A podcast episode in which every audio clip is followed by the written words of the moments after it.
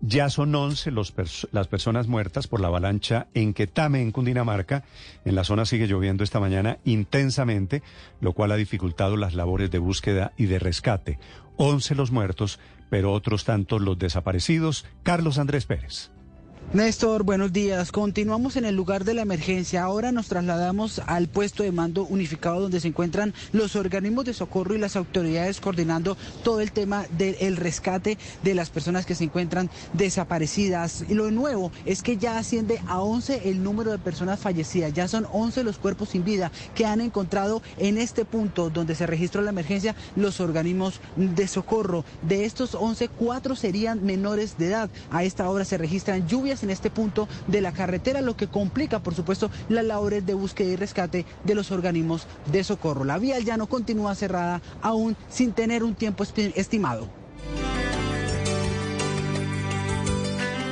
Y a propósito de esta tragedia, el Ministerio de Transporte está ampliando la información sobre vías alternas para llegar a los llanos orientales para llegar y para salir de los llanos orientales en realidad. Oscar Torres.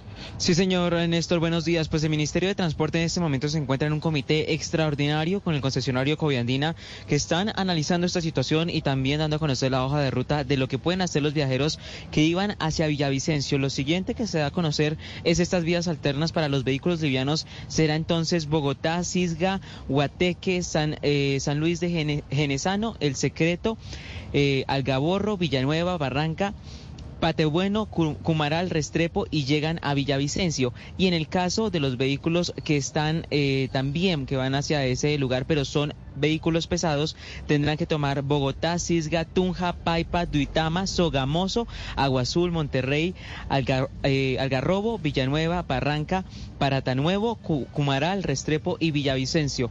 Todo esto, recuerde usted, Néstor, que es una eh, vuelta que tienen que dar por todo el departamento de Boyacá y después entrar al Meta, pero entonces en este caso se aumenta incluso en más de 10 horas el viaje para llegar hacia el departamento del Meta y para llegar precisamente hacia Villavicencio. Finalmente le cuento que el ministro de Transporte, William Camargo, está en ese momento en esa reunión que le cuento con Invías, con la Policía de Tránsito y la ANI y también la Unidad Nacional de Gestión del Riesgo y lamenta él esta mañana, el ministro William Camargo, lo que pasó allí, ese deslizamiento que deja al menos 11 personas muertas en ese punto.